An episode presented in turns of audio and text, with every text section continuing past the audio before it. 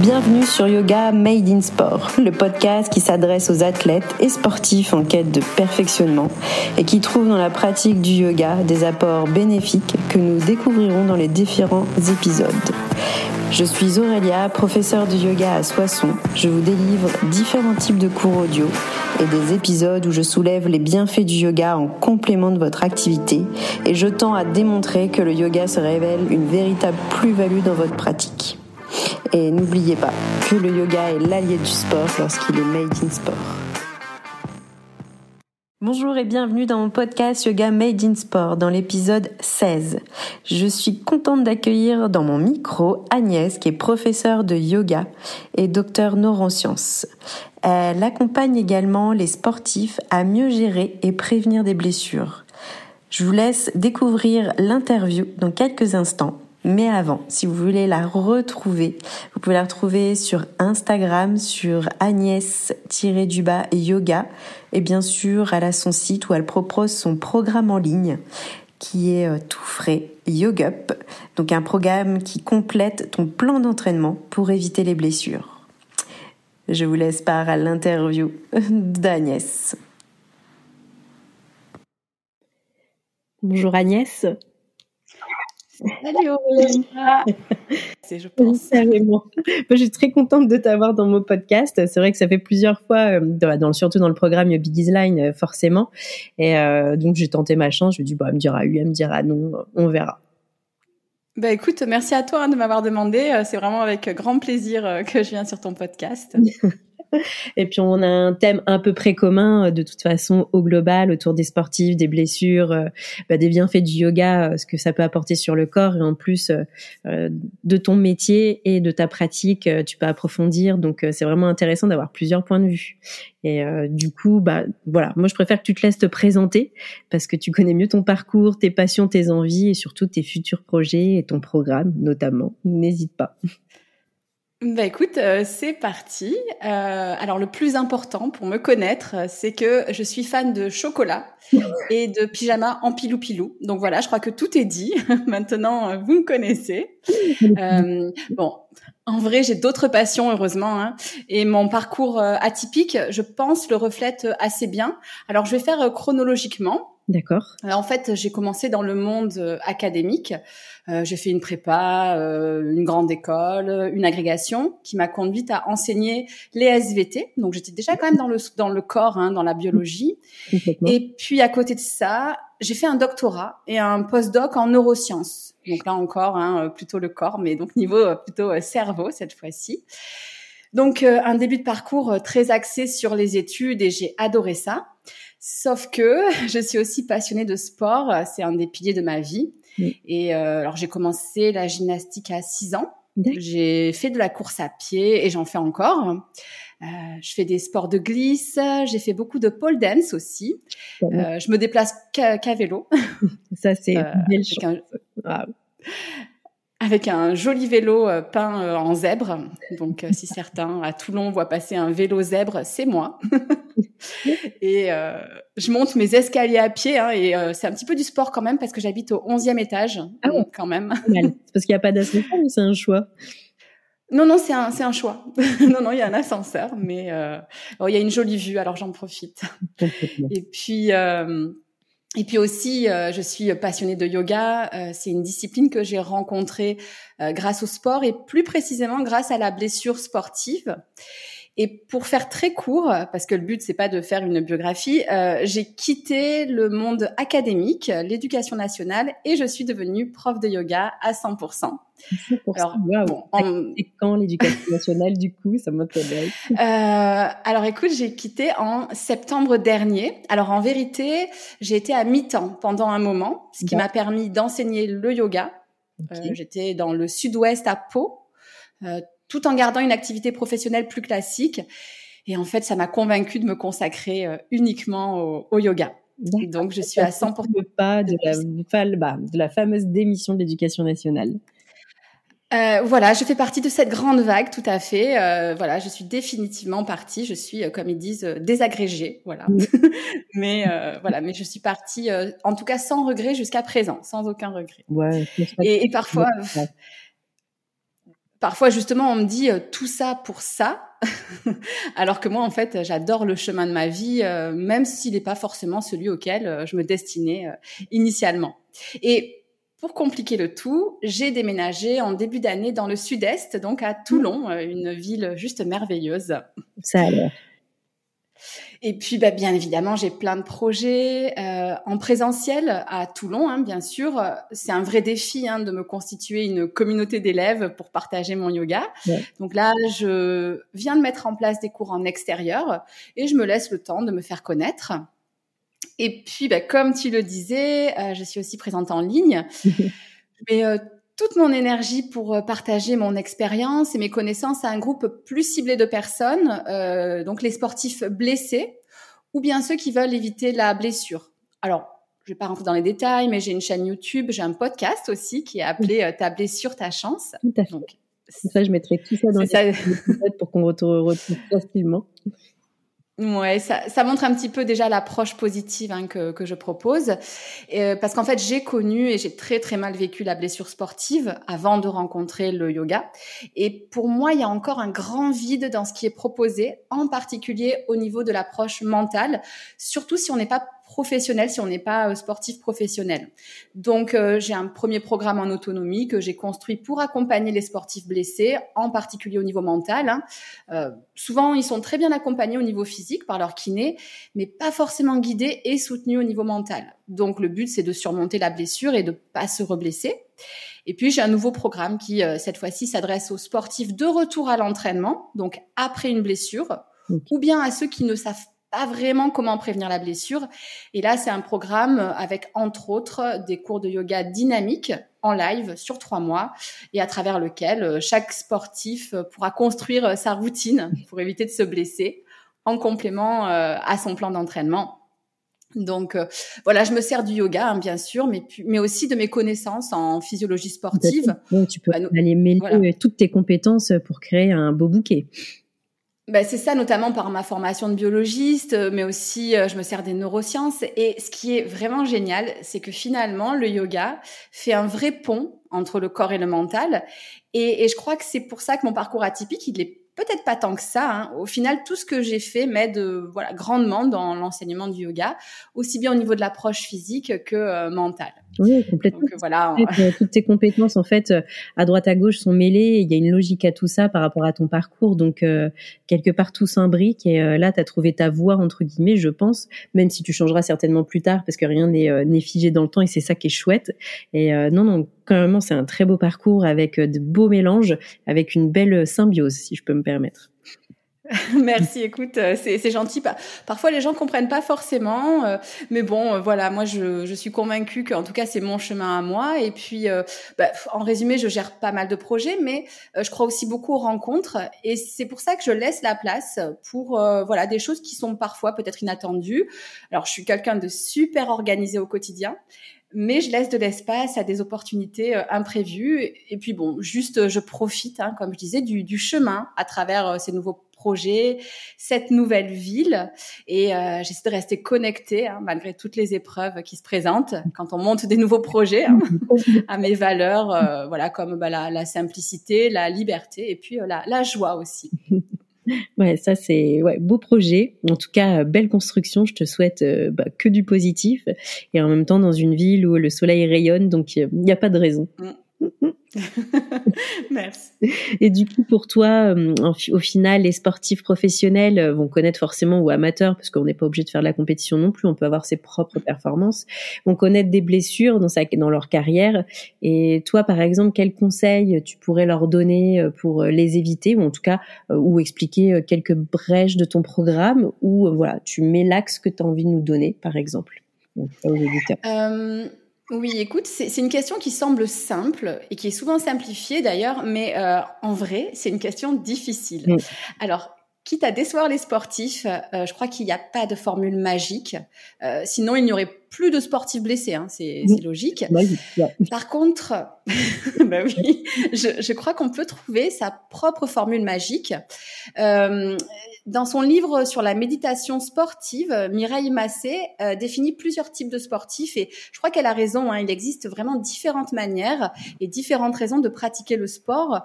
Alors de mon côté, moi je me définirais plutôt comme une sportive hyperactive. Euh, il faut que ça bouge, mais il y a des gens qui seront des sportifs récréatifs, simplement pour le plaisir. Il y a des sportifs compétitifs, etc., euh, etc. Donc, les différents conseils sont à adapter à la manière dont on fait du sport, bien sûr. Tout à fait, d'accord. Et puis, avant de...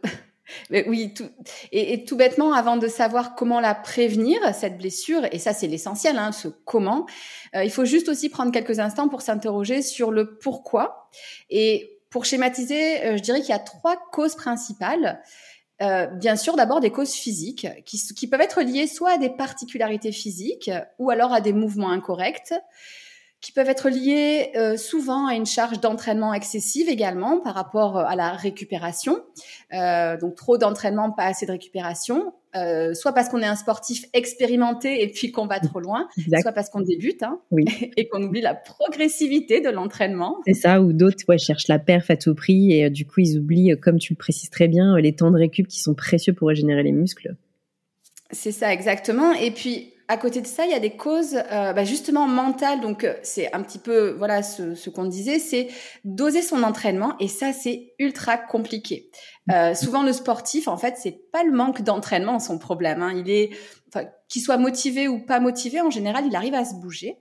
Euh, la difficulté, c'est justement savoir quand récupérer.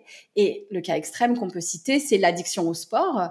Donc euh, et, et, au final, c'est pas si, si, étonnant que ça, parce que d'un point de vue biologique, hein, quand on fait du sport, on libère des hormones du plaisir, des endorphines, et on peut devenir euh, clairement accro. Et puis, il y a aussi tout, tout le pendant psychologique. Le sportif, il va se définir souvent beaucoup par rapport à son identité sportive, à son rapport au sport, et ça facilite pas forcément la modération. clairement. Et oui. et puis, euh, il y a des causes émotionnel, je dirais. Donc un troisième type de cause, euh, des moments de fragilité peut-être dans la vie, notamment les moments de stress. Et là encore, c'est pas toujours facile d'ajuster son entraînement en fonction du contexte de nos vies. Euh, alors, si tu as des conseils par exemple sur ce, cette troisième cause un petit peu qui est vraiment une sphère émotionnelle qu'on n'y pense, bah, on ne pense pas à en parler justement? Ouais, euh, ben, c'est vraiment de, tenir, de, de, se poser régulièrement la question. Ok, dans quel contexte je suis, notamment quand on n'est pas sportif professionnel, qu'on a un travail. Est-ce que j'ai un travail au stress euh, Est-ce que j'ai un stress au travail? Euh, Est-ce que euh, j'ai un stress dans ma vie personnelle euh, Par exemple, si on traverse un divorce, un déménagement. moi, je sais que très clairement, là, pendant mon déménagement, et eh ben voilà, j'ai pas trop adapté. Et pendant le déménagement, je me suis fait mal au, au poignet. Donc voilà, hein. les, les cordonniers sont parfois les plus mal chaussés. et et, et, ben, je donne souvent l'exemple de ma première blessure, qui est une déchirure à l'ischio-jambier.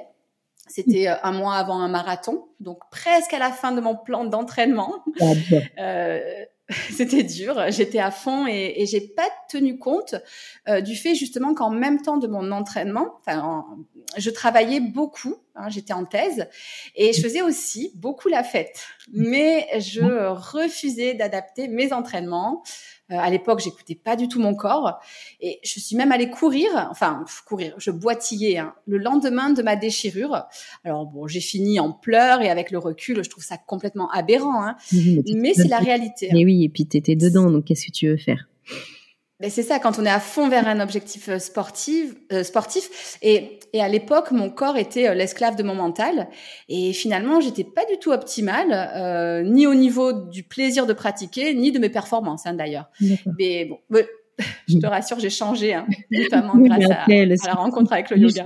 Oui, complètement le yoga. Euh, détend deux secondes sur euh, les motivations un peu extrêmes à des moments, je confie. ouais, ouais, ouais, ouais, ouais c'est ça. Et, et si on en vient aux conseils concrets, euh, ben, je donnerai trois grands axes. Alors, ouais, je fais encore très prof, hein, je sais, mais euh, j'aime bien les grands temps, grandes deux, grandes trois. au moins c'est organisé, c'est clair dans notre tête, je comprends tout à fait. Voilà, c'est pour que les, les auditeurs puissent prendre un voilà un message à, à emporter. Euh, je partirai sur un premier axe, ben justement basé sur le physique.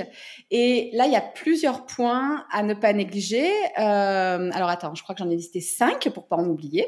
Euh, alors le premier point, oui, c'est euh, le gainage et l'équilibre musculaire.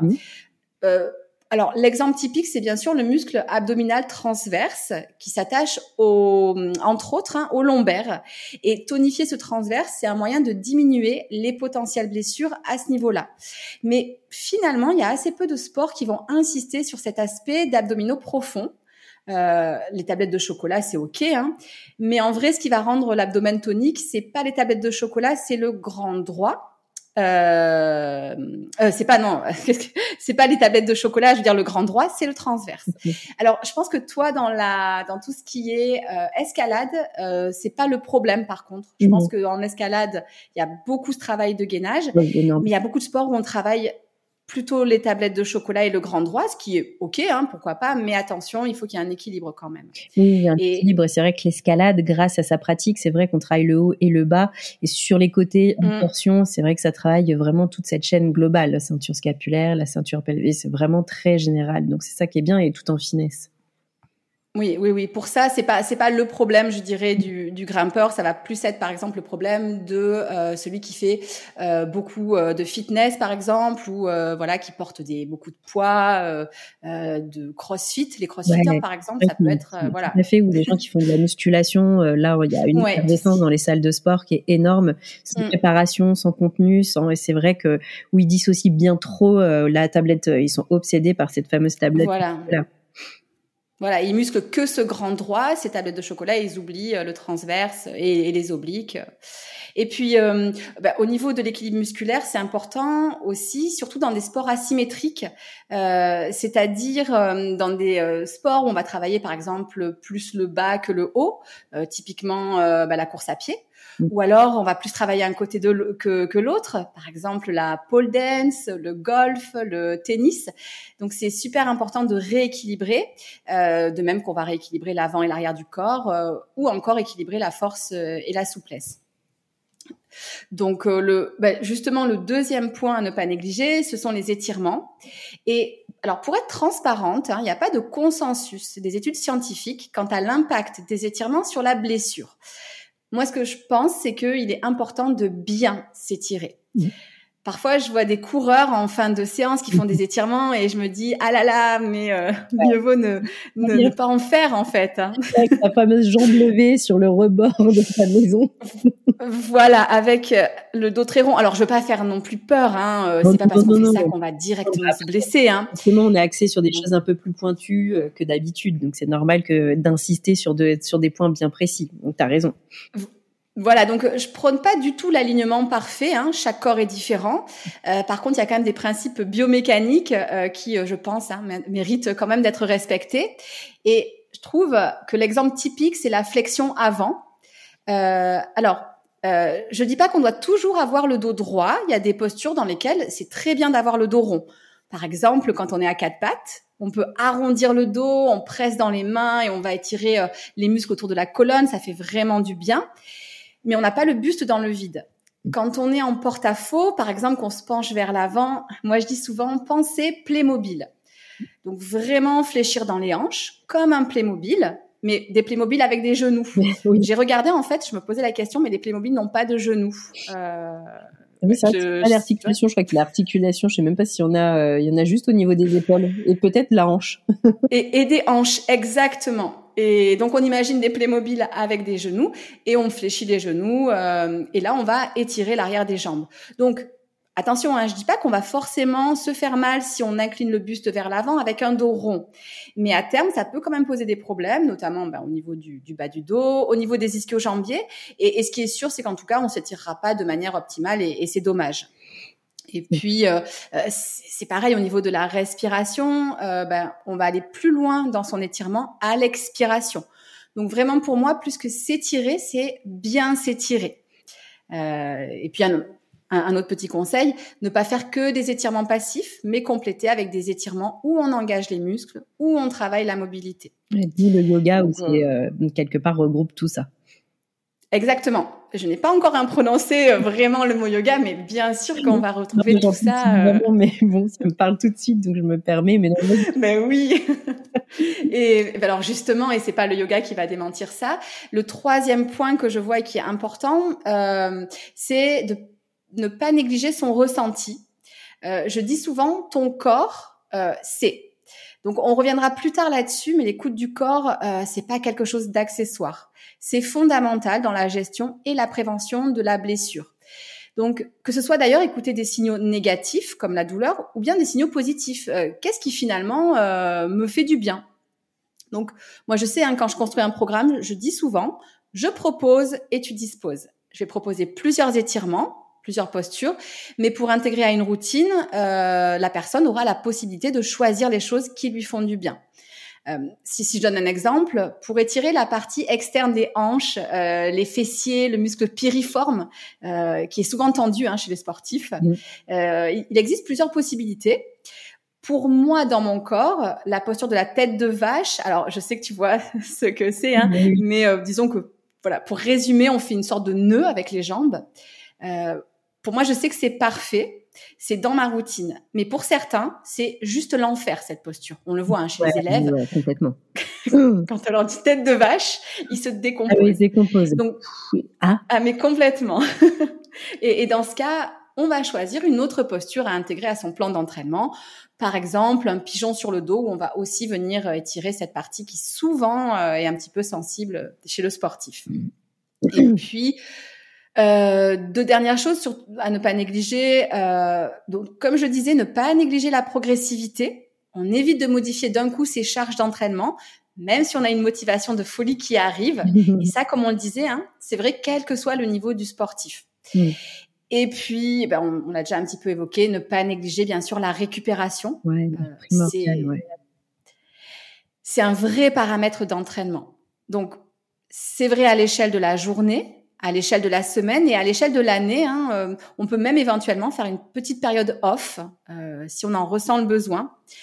Donc, c'est vraiment important de trouver un équilibre entre le stress physique lié à l'activité physique, euh, le stress mental qui est bah, lié euh, bah, à la vie, hein, j'ai envie de dire, et puis cette récupération. Et, et là, j'insiste, la récupération, c'est pas forcément rester à euh, se fossiliser dans son canapé. Hein. Oui, Ça peut être bouger en douceur. Ça peut être voir des amis, faire du macramé. Euh, donc, il est même prouvé d'ailleurs hein, que quand on a deux passions, une sportive et une moins, entre guillemets, violente, on a moins de chances de se blesser parce que justement, on aura moins de mal à placer de la récupération dans notre entraînement sportif grâce à la deuxième passion. Donc, euh, ouais, voilà. vous une deuxième passion. peut-être le macramé, peut-être pas, je sais pas. voilà, le coloriage, euh, des choses comme ça, des trucs très Voilà. Aussi une concentration, ça fait beaucoup de bien. Oui, c'est vrai, c'est vrai. Hein, avec des, bah, des mandalas, euh, on peut. Euh, ouais. On peut euh, vraiment, ouais. vraiment, ça permet de se recentrer, travailler ses respirations, c'est vraiment, vraiment approprié. Ouais, complètement. Hein. Et donc dans cette euh, prévention de la blessure, j'irai ensuite sur un axe qui va plus être basé sur un aspect mental et émotionnel. Euh, alors pour commencer, euh, je voulais juste insister sur le fait que euh, oui, on peut évoluer, y compris mentalement. Et ça, les neurosciences le prouvent. Hein. Notre cerveau est plastique, j'y reviendrai plus tard. Mais ce travail vaut vraiment le coup. Et bah, travailler sur quoi, du coup? Mais d'abord peut-être travailler sur la gestion de nos limites, apprendre à décrypter les signaux de son corps et surtout accepter de prendre en compte les signaux qu'il nous envoie. Si j'entends les signaux mais que je ne les écoute pas, que je n'agis pas en conséquence, alors le résultat à terme risque d'être la blessure. Et là encore, ça concerne tous les sportifs. Le débutant qui se met euh, à fond dans l'entraînement ou l'expérimenté qui lui repousse les limites. Donc euh, voilà, vraiment, euh, cette notion de limite, elle est importante. Et je vais conseiller aussi, pour prévenir la blessure, peut-être, je vais pas euh, voilà être trop longue là-dessus, mais d'aller fouiller un peu dans ses objectifs. C'est très important d'avoir des objectifs, hein, notamment ce sera plus efficace s'ils sont chiffrés. Donc moi, je suis pour se mettre des objectifs, voire pour les chiffrer. Euh, c'est super de les intégrer dans un plan d'entraînement. Par contre, quand on refuse d'ajuster son plan d'entraînement en fonction de son ressenti, ça peut devenir problématique et mener à la blessure. Et voilà, je vais pas trop rentrer là-dedans, mais c'est aussi un travail où on va pouvoir aller creuser un petit peu autour du pourquoi on fait du sport. Pour qui on fait du sport ah, Et ça peut paraître très bête. Hein. Oui, non, mais c'est Ouais, mais la question euh, n'est pas toujours, enfin la réponse en tout cas n'est pas toujours simple. Euh, pareil, quelles sont mes valeurs profondes? Comment est-ce que je peux les incarner dans mon sport? Donc, je vais pas plus loin là-dessus, mais vraiment, il y a un travail peut-être à creuser autour euh, de, de, ces objectifs-là. Et puis, le dernier axe que je pouvais pas euh, donc euh, oublier euh, dans cette prévention de la blessure, c'est bien sûr celui de l'hygiène de vie. Alors, je sais que les sportifs savent. Mais c'est très large l'alimentation, la nutrition, mais c'est vrai que l'hygiène de vie rentre forcément en ligne de compte, bien entendu. Super. Exactement. Et les sportives, les sportives et les sportifs sont au courant. Mais est-ce que ces piliers d'entraînement, ils sont vraiment respectés? Une chaise, pour tenir, elle a besoin de quatre pieds on peut s'imaginer, hein, si on enlève euh, un pied, euh, ça va être compliqué de tenir confortablement assis. Donc chaque pilier de la récupération est ultra importante. Euh, ben, alors bien sûr l'hydratation, c'est alors c'est censé être 1,5 litre. Moi je trouve que c'est le minimum. honnêtement moi quand je fais du sport, je tourne plus autour de 3 litres hein, par jour. un litre et demi, c'est limite ta journée normale quand t'as pas de pratique sportive. Voilà, et c'est particulièrement vrai d'ailleurs pour ceux qui sont sujets aux au tendinites. Euh, il y a alors bien sûr le sommeil. Euh, alors j'ai lu ça, j'étais assez étonnée, mais euh, Roger Federer il dit euh, dormir de 11 à 12 heures par nuit pour performer et éviter de se blesser. Alors bon, c'est un pro. Hein. non mais non j'étais vraiment étonnée, mais c'est un pro. lui c'est quasiment son job hein, de dormir. Mais bah oui, et, et, justement, ça montre à quel point c'est important le sommeil. Alors, le minimum pour passer dans une zone où le risque de blessure diminue nettement, c'est 7 heures. C'est encore mieux un petit peu plus, mais les chiffres montrent que c'est surtout en dessous de 7 heures que le risque de blessure augmente en flèche. Bon, ce sont bien sûr des statistiques, donc c'est à adapter à chacun. Et c'est vraiment nécessaire à la récupération physique, mais aussi euh, psychologique. Et, et puis, bah, tu, tu, le disais, il y a bien sûr la nutrition, euh, éventuellement la prise de compléments alimentaires. Alors de mon côté, ouais, quand on tombe sur des voilà, toutes maintenant il y a tellement pléthore de compléments alimentaires, c'est vrai que c'est dur de dissocier, mais c'est vrai qu'il y a des maintenant c'est top ça, il y a des superbes compléments alimentaires. C'est c'est ça, donc il faut arriver à cibler. Euh, moi je sais que je prends des oméga 3 parce que je suis végétarienne et je prends aussi un, un multivitamine avec notamment de la vitamine B12 et du zinc. Euh, voilà, ça c'est parce que bah, justement euh, en, en, mangeant euh, pas de viande ni de poisson, je sais qu'il faut que je fasse attention. Euh, ce sont des éléments qui voilà qui pourraient me manquer. Et puis je fais aussi des, des cures de collagène en poudre et de silicium organique. ça, je trouve ça pas mal. Carrément. Je sais que sur moi ça marche assez bien. Et, et je crois que c'est nécessaire d'avoir une réflexion sur son alimentation et pourquoi pas euh, aller consulter un, un nutritionniste. Hein. Alors, moi je sais que je donne des petits conseils dans mes accompagnements, mais pour creuser, on peut s'offrir à une séance euh, chez un spécialiste. Ça peut être une piste intéressante. Ouais, pour euh, vraiment avoir deux trois connaissances et puis utiliser les produits de la nature euh, sans forcément voilà en achetant des choses dans l'excès ou dans les dans les pharmacies c'est vrai que le nutritionnisme vraiment un axe très intéressant voire un très bon naturopathe c'est ce que j'allais dire. Ou alors, si on est plus attiré par la, la naturopathie, on peut tout à fait aller voir un, un naturopathe qui donnera aussi des, des, super conseils. Et alors, le dernier pilier euh, que je ne pouvais pas éviter, euh, c'est le pilier du stress ou justement de la gestion du stress. Et ça, c'est prouvé hein, que le stress, il favorise la blessure euh, via plusieurs choses. Euh, tout bêtement, en fait, le manque d'attention. Hein, on a des blessures qui sont liées au manque d'attention qui est lié au stress, mais aussi, je dirais, l'impact sur la qualité du sommeil. Hein, comme on l'a vu, la, la quantité est importante, mais la qualité, elle l'est tout autant. Complètement. Et et puis il y a aussi l'impact sur la physiologie au niveau euh, des hormones, au niveau des neurotransmetteurs.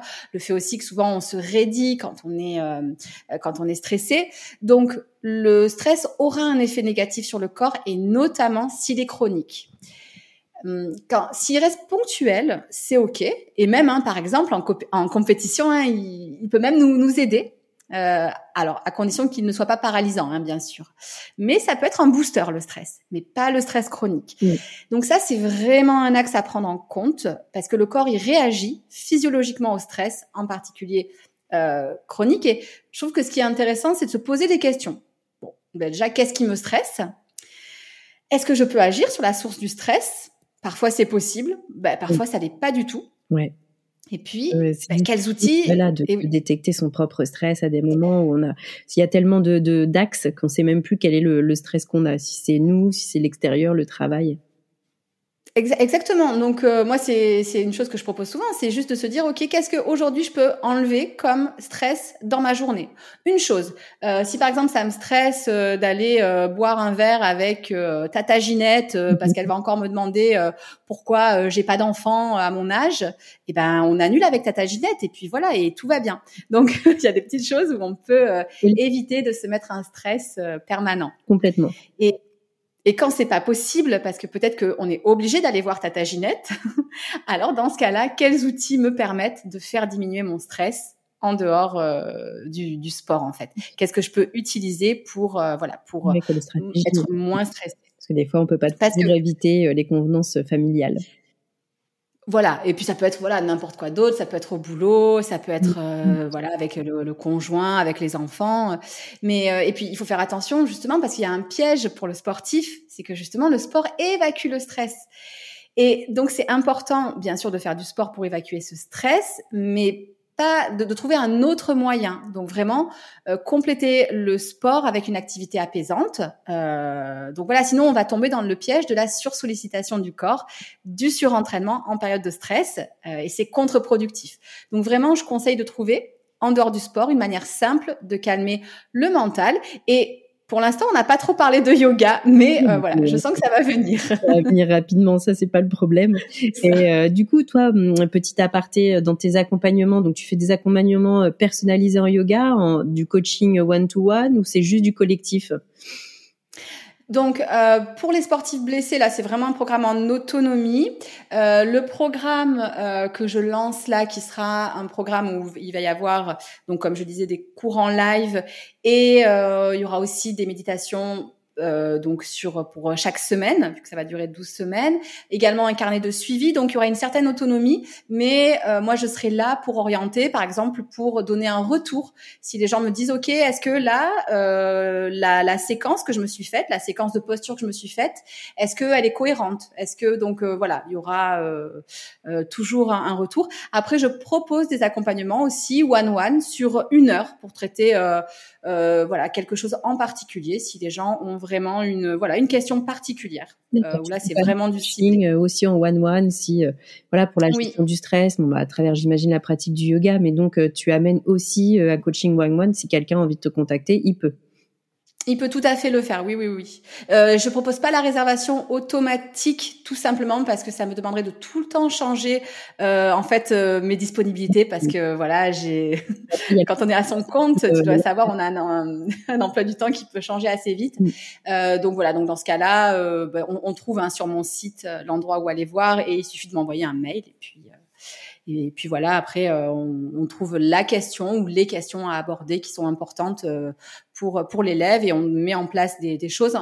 Euh, ce que je propose, c'est qu'en général, je donne trois outils, donc les gens repartent avec trois outils à utiliser voilà. Euh, c'est bien à noter aussi, euh, voilà, pour ceux qui nous mm. écoutent, comme ça, ils savent un petit peu, euh, parce qu'à distance, ça peut être sympa aussi, parce que tout le monde n'habite pas tout oui. et s'ils ont envie de te contacter. Non, non, non. oui, oui, bien sûr, par par par Zoom. Mais d'ailleurs, alors bon, là, c'est vraiment pour du cours particulier de yoga, mais j'ai des élèves de Pau à qui je donne encore cours maintenant, mais via Zoom. Donc bon, ça c'est ça c'est assez chouette. vraiment, garder contact et ouais, c'est précieux avec ces élèves. Oui, parce que c'était le plus dur quand je suis partie de Pau, c'était de laisser mes élèves et voilà et puis euh, de recommencer. Euh, mais euh, voilà, c'est le jeu pour habiter près de la mer. Exactement. faire des choix, malheureusement, c'est renoncer à d'autres. Mm. C'est ça. du coup, euh, pour embrayer un petit peu euh, sur le mm. yoga, euh, voilà, il y a certains sportifs qui ont un peu une image un peu poussiéreuse de, de cette pratique.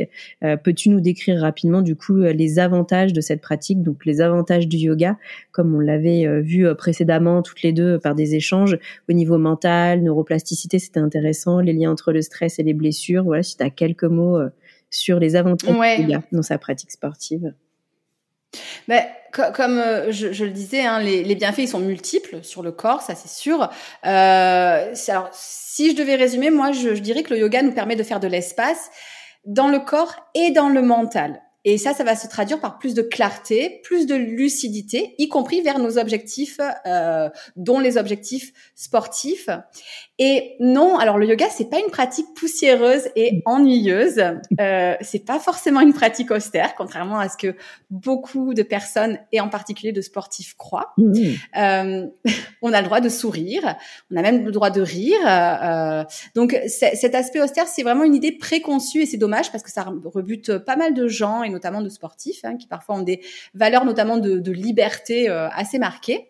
Donc on n'est pas obligé hein, de, de, se prendre au sérieux par, quand on fait du, du yoga. Hein. Je dis souvent que c'est une pratique sérieuse parce qu'on travaille quand même avec le corps et le mental mais sans se prendre trop au sérieux. Ce n'est que du yoga, pas de pression inutile. Complètement, je on peut aussi présenter, faire de l'humour voilà. se concentrer après sur sa pratique pour euh, décompresser parce que le rire, le sourire, ça dégage beaucoup de, de belles hormones.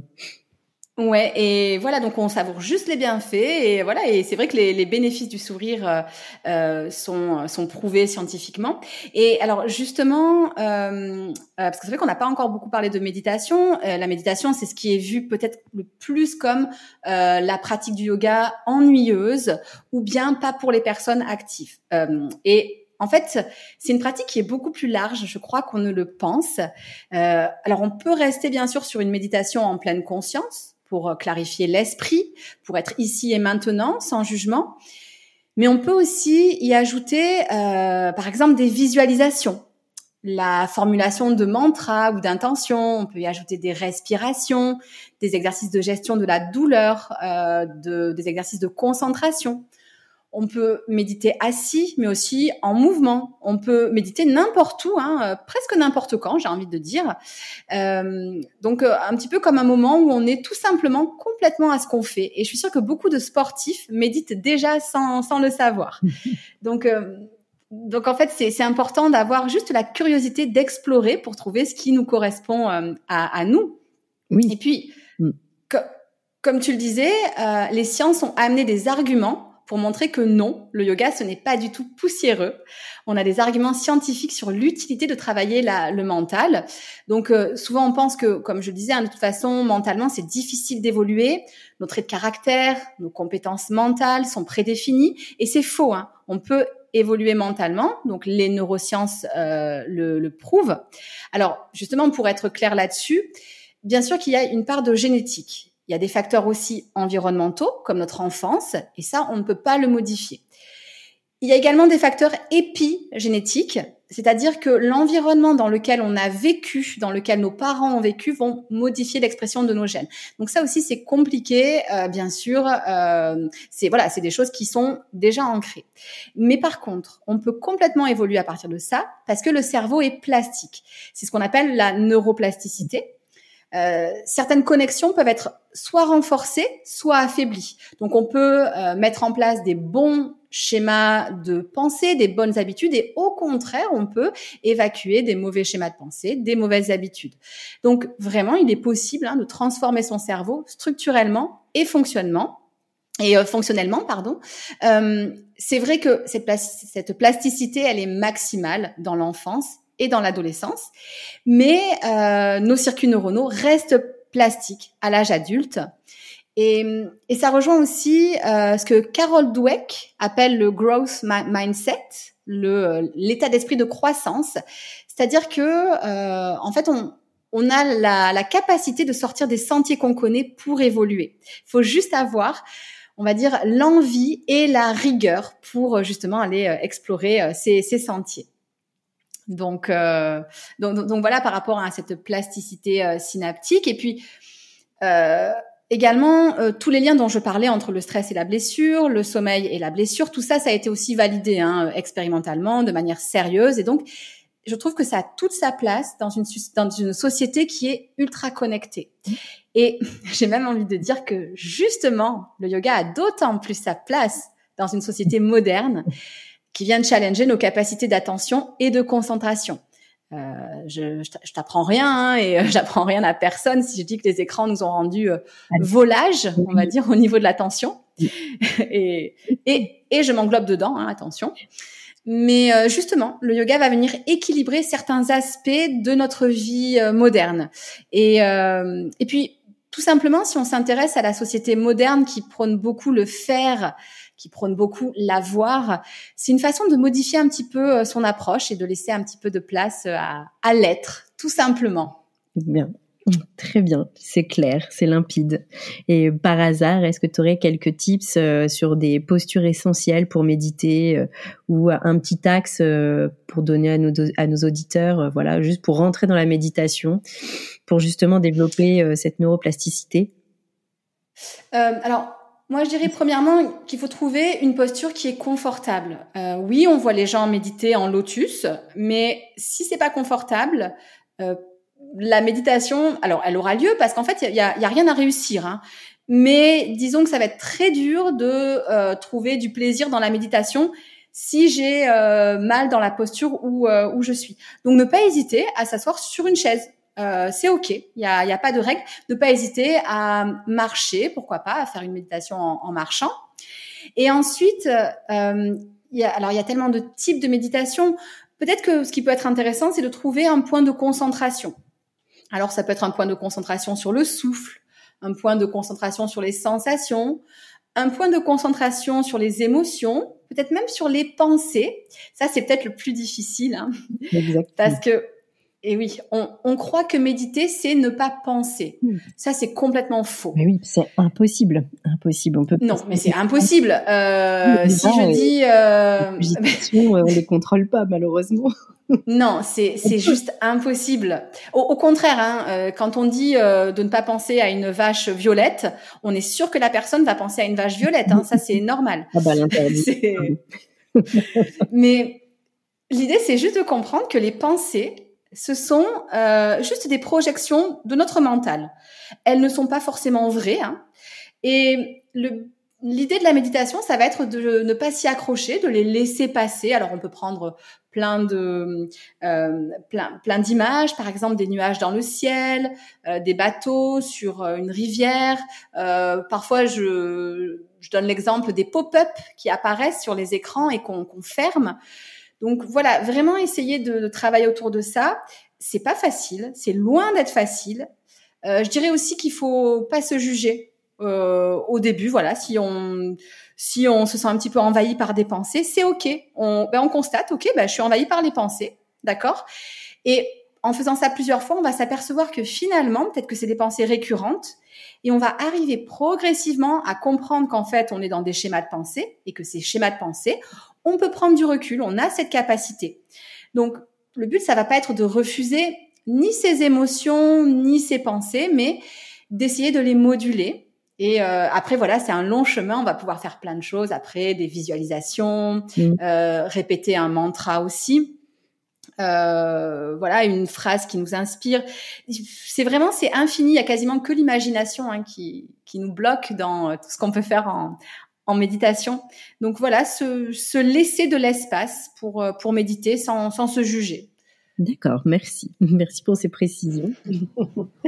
et du coup, suite à ça, donc on était sur les méditations pour la visualisation et de façon un peu plus pragmatique. Euh, Est-ce que hum, c'est possible de repérer, à ton avis, des signes indiquant euh, une blessure ou euh, des signes avant-coureurs, des, des, signaux? Donc on l'a, tu l'avais déjà expliqué hein, précédemment. Il faut écouter son corps, mais concrètement, mm. est-ce que dans ce domaine-là, tu as, as, deux trois conseils euh, à nous donner? Alors là encore, je vais pas te donner de réponse toute faite parce que la notion de douleur, elle est loin d'être aussi facile à appréhender qu'on pourrait le croire. Euh, tout simplement, déjà parce que la sensibilité, elle dépend de chacun. On n'a pas tous la même sensibilité au niveau de nos récepteurs à la douleur et pas le même traitement au niveau du cerveau, hein, puisque la douleur, bien sûr, elle est ressentie au niveau de nos récepteurs, mais elle est analysée au niveau du cerveau. Donc le cerveau, il a quand même son rôle à jouer. Euh, et notamment, euh, je, je, trouve que c'est important de souligner par euh, ce qu'on appelle l'hypervigilance. Un sportif, euh, souvent parce qu'il a déjà été blessé, euh, il va être en état d'hypervigilance sur la zone qui est blessée. Et en fait, il va davantage ressentir la douleur, même si la zone n'est plus lésée. Donc ça, c'est le genre de choses, euh, de pièges dans lequel il faut pas tomber. C'est-à-dire qu'il faut arriver à, comment dire, à, ok, porter une attention à ses sensations, surtout si elles deviennent douloureuses, mais euh, sans non plus faire un, un zoom et ne penser qu'à ça. Euh, on sait hein, que la lésion et la douleur ne sont pas parfaitement corrélées, euh, et donc c'est pareil, les signes avant-coureurs ne sont pas toujours les, les mêmes. Euh, L'humeur également peut jouer. Hein. Euh, on sait que les émotions négatives vont avoir tendance à exacerber la douleur. Donc peut-être que si on va courir après une mauvaise journée, on risque peut-être de ressentir davantage de douleur. Mais, mais bon, ce qui est sûr, c'est qu'il y a quand même des, des red flags, hein, des, des, signaux importants à, à, prendre en compte. Donc, qu'on soit d'accord, mm.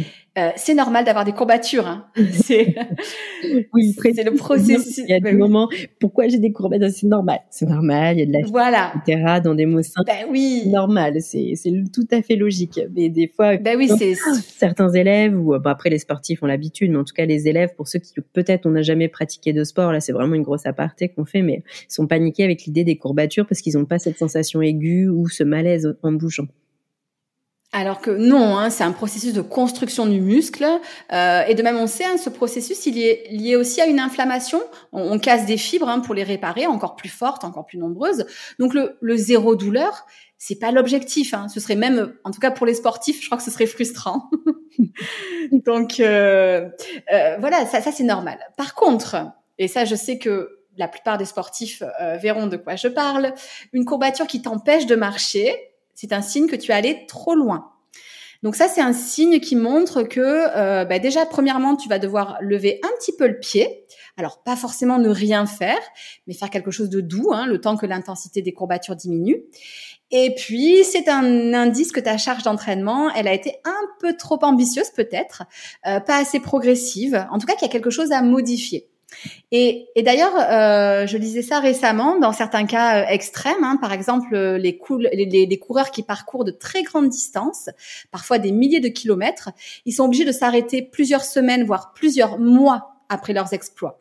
Donc, je dis simplement euh, ça parce que on peut vouloir aller au-delà de ses limites. Euh, ok, pourquoi pas. Mais par contre, derrière, il y a un prix de récupération à payer et il faut en avoir conscience. Qui n'est pas toujours Donc, euh, pour euh, les personnes qui font de l'ultra trail, trail, où ils enchaînent effectivement plusieurs courses ou grosses courses dans l'année.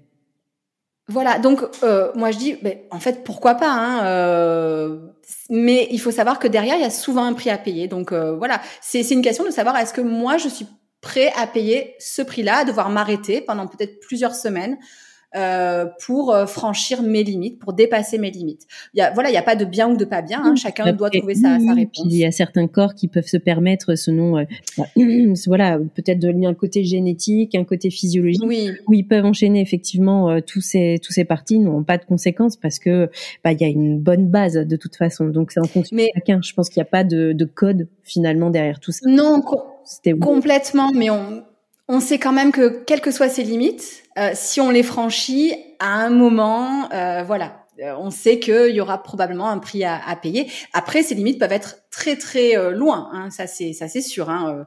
moi, des fois, je vois des les, les ultra trailers, c'est c'est hallucinant. Euh, mais je suis pas sûre qu'il y ait beaucoup d'ultra trailers qui se soient jamais blessés. Oui. Je sais pas, il faudrait faire une, un sondage. Euh, de toute façon, le, le, sport dans une, une dose où tu as une performance derrière, je, bah moi dans mon entourage et puis pour avoir fait du sport en national, blablabla, euh, je ne connais pas le, le nom blessure, c'est pas possible. Je pense que c'est hmm. formidable où tu as une génétique extraordinaire. C'est ça, voilà. Mais euh, non, moi je pense que euh, bah, et là c'est un mur dans lequel on doit souvent, enfin on doit euh, souvent pour la plupart des gens, voilà, rentrer avant de, comprendre que voilà que bah, justement c'est c'est limites. Mais et je dirais justement un autre red flag, c'est attention aux sensations aiguës localisées et attention surtout si elles reviennent régulièrement. Alors moi ce que je conseille concrètement, c'est de tenir un journal de suivi d'entraînement un petit peu comme un journal de courbature, un journal euh, des, des, douleurs, euh, juste parce que ça permet de mettre en lien peut-être des paramètres de l'entraînement qui entraînent des douleurs et donc des blessures potentielles. Et ainsi de faire euh, bien, bien évidemment des modifications éventuelles. Et puis, on peut aussi bien sûr hein, y noter des ressentis positifs. Hein. Euh, le tout, c'est d'avoir une trace des informations que le corps nous donne. Et, et puis, ça permet d'avoir un suivi objectif. Mmh. Parfois, c'est difficile de dire ben, si une douleur, elle est là régulièrement ou pas. On a l'impression qu'on a tout le temps mal, alors que peut-être pas en fait. Euh, ou au contraire, on sous-estime euh, les, les, les, jours où on a mal. Donc euh, là, c'est vraiment écrit noir sur blanc. Oui, c'est clair. Et, et puis c'est notifié, c'est des faits. Et puis, euh, il y a aussi deux autres red flags. Le, le premier red flag pour moi, c'est la fatigue, euh, même sans douleur. Euh, la fatigue, ça signifie un besoin de repos. Euh, donc, vraiment, même sans douleur, un état de, de euh, un état général de fatigue peut conduire à la blessure. Euh, moi, je sais que ça m'arrive, hein, sans douleur euh, particulière, mais parce que je sens que j'ai une semaine chargée, une semaine stressante, que je suis hyper mollassonne euh, ben j'allège ma séance, voire je ne la fais pas, et puis euh, je vais boire un verre en terrasse à la place, ou je regarde une série euh, sur Netflix. Donc, euh, alors, et là je schématise. Mais, non, mais bien évidemment que là, je parle pas de flemme. Hein, on a tous parfois la flemme. Hein. Oui, mais ça, ça c'est sûr. Mais je parle de vraie fatigue, hein, de cette sensation un petit peu de lourdeur globale du corps. Euh, pareil, euh, de bâillement. Euh, bah, c'est un bon indice en fait. Hein. Euh, les yeux qui parfois se ferment tout seuls, notamment après les repas, ou bien, euh, je sais pas, si on se met devant un écran et qu'on commence à, à s'endormir, un petit peu cette sensation de brouillard mental. Donc voilà, il faut essayer de décrypter un petit peu les, les signaux qui montrent que c'est vraiment une fatigue globale générale et qu'on a besoin de récupérer. Donc voilà ces signes, existent. Et ce qui va être important, c'est bien sûr d'en tenir compte sans tomber, et là c'est pareil, j'insiste hein, comme, euh, comme j'en parlais précédemment, dans l'hypervigilance et l'angoisse. Parce que je trouve que c'est important aussi de d'en parler, c'est l'effet nocebo. Euh, en fait c'est l'inverse de l'effet placebo. Euh, l'effet nocebo, c'est je me rends malade parce que je pense avoir un problème. Et là encore, ça a été étudié scientifiquement, hein, même si les processus euh, sous-jacents au niveau du cerveau sont, à ma connaissance en tout cas, encore assez mystérieux. Euh, mais voilà, donc euh, il faut pas non plus focaliser que sur la douleur parce que justement on peut amplifier et vraiment se rendre euh, malade en fait. Mm. Mais mais c'est là que le yoga est intéressant parce qu'on va travailler autour de cette clarté, la clarté des messages du corps, la clarté du, du mental. là c'est vraiment intéressant. Et puis j'irai vers euh, vers un autre point de vigilance euh, qui est en fait lié au mantra no pain no gain. Mm. Alors, il y a une question à se poser. Euh, est-ce que quand on se dit no pain no gain, c'est pour se motiver parce que par exemple on est essoufflé, on a le cardio qui monte, on a les cuisses qui commencent un petit peu à chauffer? Bon, dans ce cas-là, c'est ok, hein, on fait du sport. Mais est-ce que vraiment j'ai mal? Et dans ce cas-là, il va falloir se détacher hein, de cette fausse croyance du no pain no gain. Ben, bien sûr qu'on peut progresser sans souffrir. Euh, en tout cas, je parle de vraie douleur. Hein. Je parle de cette douleur dont on parlait hors courbature classique. Hein. Euh, non, la, la vraie douleur, c'est un signe qu'il faut adapter, hein, voire arrêter. Euh, donc, on transforme le no pain, no gain plutôt en pas de persévérance, pas de progrès. Ça, c'est vrai. Euh, mais pas de douleur, pas de progrès. Euh, ok, c'est peut-être vrai, mais à très très court terme, hein, pas sur un plan d'entraînement à, à long terme. Et, et d'ailleurs, en même temps, euh, c'est vrai que, yoga, que, le yoga nous enseigne tapas, la persévérance. Donc voilà, donc ça veut pas dire hein, on ne on n'est pas rigoureux, euh, voilà. Oui, donc, oui, il y a ben, une juste mesure à tout ça et toujours cette, ce fameux équilibre qui est pas toujours évident à avoir. Exactement. Et puis c'est pareil, on a tous des petites douleurs parfois. Hein. L'idée c'est pas de s'arrêter pendant une semaine au moindre ressenti mais c'est d'en avoir conscience. C'est intéressant aussi de consulter dès qu'elles reviennent régulièrement ou qu'elles durent plus de quelques jours. Euh, donc consulter plutôt en prévention, peut-être pas attendre que ça empire et attendre d'être blessé. Euh, et puis bon, pareil, hein, euh, si on sait pourquoi on a mal, que le kiné a donné son feu vert lors d'un retour à l'entraînement, par exemple, après blessure, bah, une légère douleur résiduelle, ça peut être ok, hein. mais bon, il faut vérifier qu'elle s'aggrave pas c'est logique, faut pas paniquer. Et après, c'est une connaissance de son corps à long terme de toute façon. Et, et puis, euh, alors, il y a un cas qui est compliqué, c'est les pathologies qui entraînent des douleurs, même hors du sport. Euh, certaines maladies auto-immunes, par exemple. Et ben là, il faut apprendre, bien sûr, à vivre avec la maladie, avec la douleur au mieux. Le, le, yoga peut bien sûr aider hein, là-dedans. Et, et, bien sûr qu'on va pas s'interdire de faire du sport. Hein. Au contraire, c'est super important dans le cas de pathologies chroniques où on sait que de toute façon, bah, la, la, douleur, elle va être là. Euh, ça, c'est ultra important de faire du sport, ne serait-ce que pour euh, booster son moral. Oui, oui, et puis booster la vie aussi, pour éviter effectivement cette bah, oui. où la sédentarité est un vrai fléau de toute façon. Il n'y a rien de, de, de, pire qu'un médecin du sport qui te dit bah, c'est simple pour plus vous blesser, bah, arrêtez le sport. Oui non, c'est pas possible, c'est pas entendable. Mais non, moi je, non, moi j'en ai rencontré et c'est non, ben non en fait. et et puis euh, je veux aussi parler euh, de quelques biais cognitifs, c'est-à-dire des des schémas de pensée qui sont erronés dont souvent on n'a pas conscience, mais qui peuvent nous conduire à la blessure. Et en fait, le simple fait d'en avoir conscience, ça nous permet de prendre du recul et de les corriger pour éviter justement ce piège. Alors le premier biais, c'est ce qu'on appelle l'effet projecteur. En fait, on pense que le monde entier voit toutes nos actions, a les yeux rivés sur nous. Euh, en réalité, hein, on n'est pas le centre d'attention de ce qui nous entoure. Alors moi, je trouve ça super libérateur, hein, d'ailleurs. Hein. Euh, j'aime beaucoup, voilà, prendre conscience que personne ne regarde tous mes faits et gestes, et c'est plutôt rassurant. En tout cas, si quelqu'un regarde tous mes faits et gestes, c'est flippant. Ouais, intéressant. Mais euh... je, je, je pense pas. Avec euh, et en fait avec cet effet projecteur, euh, on se met souvent la pression par rapport au, regard des autres. Et typiquement dans un entraînement de groupe, on va refuser de lever le pied parce qu'on imagine que tout le monde va le voir et que tout le monde va juger. Ben, en fait, tout simplement non, hein, c'est c'est pas le cas. Donc c'est simplement l'effet projecteur euh, qui dont on est entre guillemets victime. Mm. Il y, a, il y a un deuxième biais qui est bien connu, c'est l'effet d'autruche. je suis dans le déni, j'ignore les, les red flags, je n'en tiens pas compte.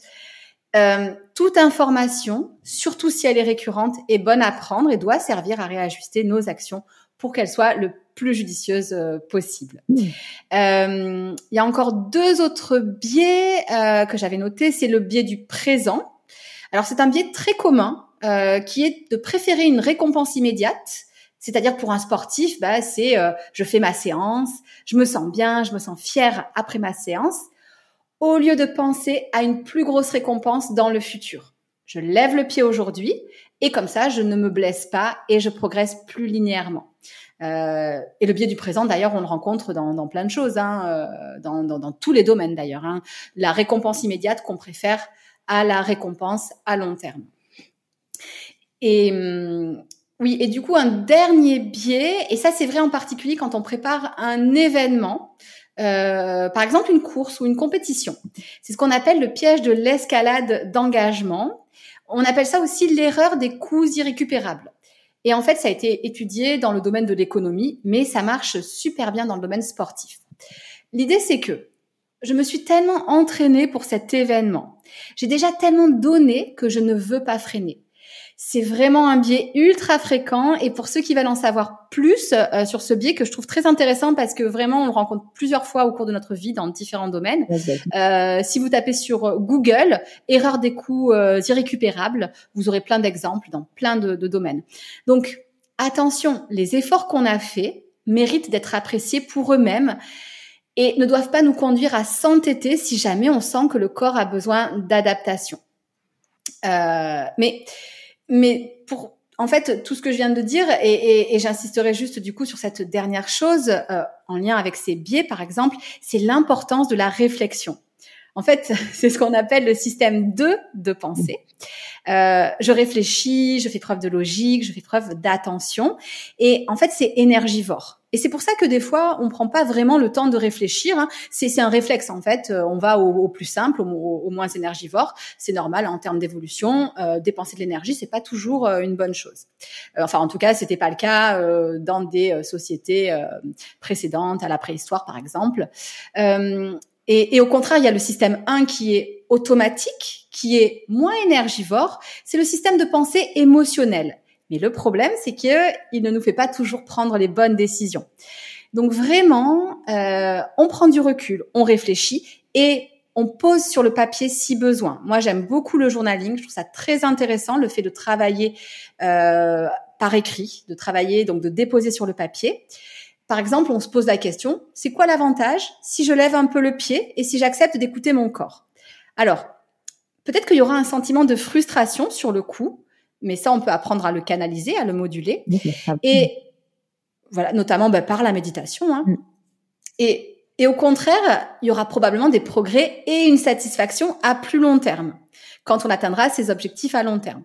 Par contre, si je refuse d'écouter mon corps, au contraire, ce sera une frustration liée à la blessure et des progrès qui seront forcément entravés par la blessure. Donc, on a logiquement, si on le pose noir sur blanc sur le papier, plutôt intérêt à accepter de lever le pied quand c'est nécessaire. Et finalement, l'esprit sportif, c'est faire de son mieux avec les obstacles qui se présentent. Et, faire de son mieux, ça, mérite souvent qu'on se pose la question, euh, quelle est l'action la plus pertinente à mettre en place ici et maintenant? D'accord. C'est clair. Merci. c'est riche, c'est riche, c'est vrai. Oui, et encore et encore, franchement, je me canalise parce que moi j'ai une pensée un petit peu où je voilà, je je vais euh, penser à quelque chose qui m'amène à penser à autre chose, qui m'amène voilà. Mais euh, après, je reste sur mon fil conducteur. synthétiser. C'est pour ça que.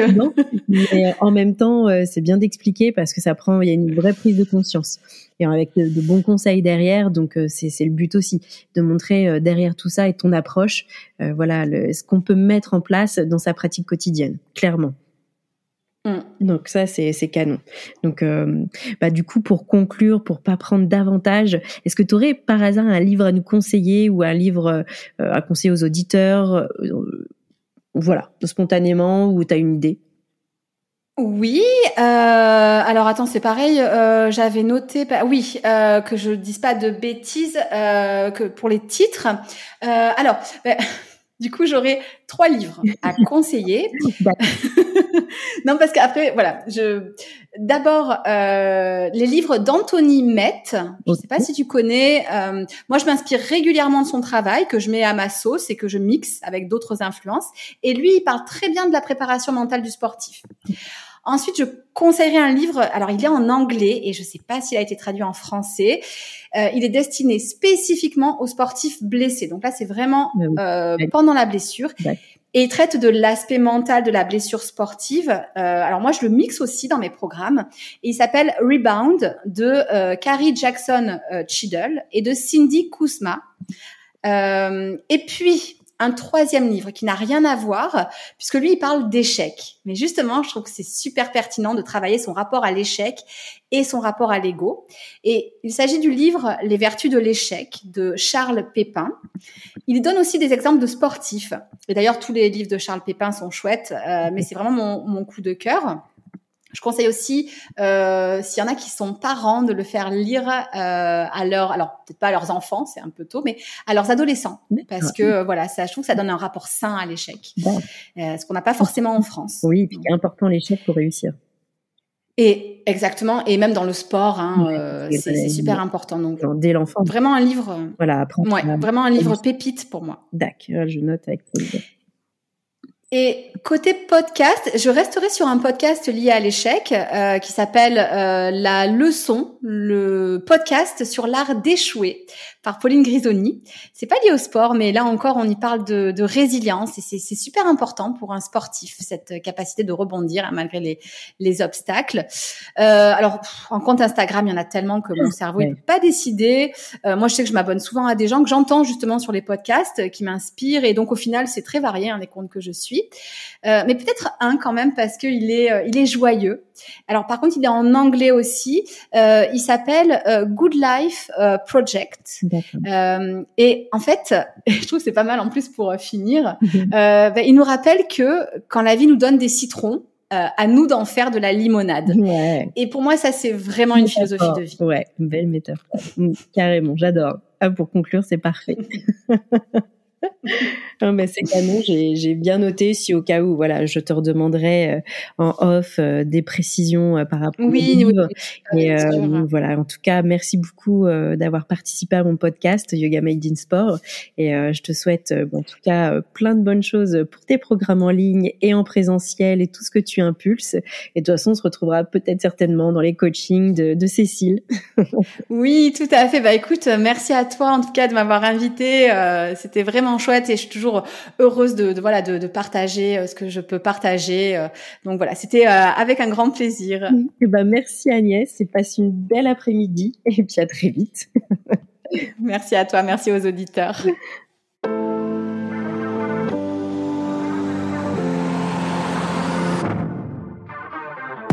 Eh bien, merci d'être allé au bout du podcast. Si vous avez des questions, Agnès reste disponible, ainsi que de mon côté. En attendant, on peut se retrouver dans 15 jours pour un court audio dans les oreilles. Et bien entendu, un grand merci au passage à Cécile dans son programme Yogi Bizline, parce que grâce à elle, nous faisons de belles rencontres et ça nous permet effectivement d'avoir des points communs avec certaines personnes dans le monde du yoga, avec des attraits communs, en tout cas améliorer les conditions physiques du sportif. Merci à toi Cécile. Je vous souhaite une belle journée, une bonne soirée et en tout cas, je vous dis à très vite et n'oubliez pas que le yoga est l'allié du sport lorsqu'il est made in sport.